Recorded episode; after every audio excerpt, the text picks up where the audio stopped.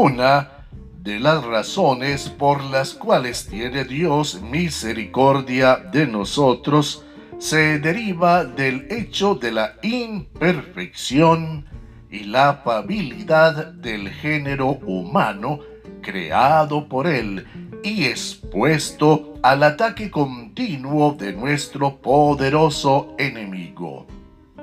A menudo, las personas se equivocan y nos defraudan, y asumimos posturas críticas e inclusive descalificadoras respecto de ellas.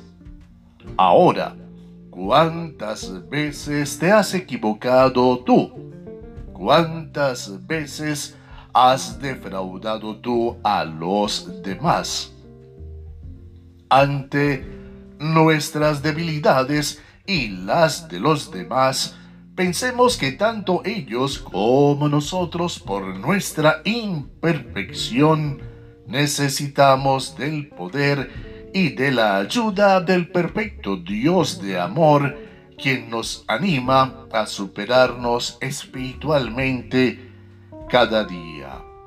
Su palabra dice, Hermanos, si alguno fuere sorprendido en alguna falta, ustedes que son espirituales, restaurenle con un espíritu de mansedumbre y reverencia, considerándote a ti mismo, no sea que tú también seas tentado.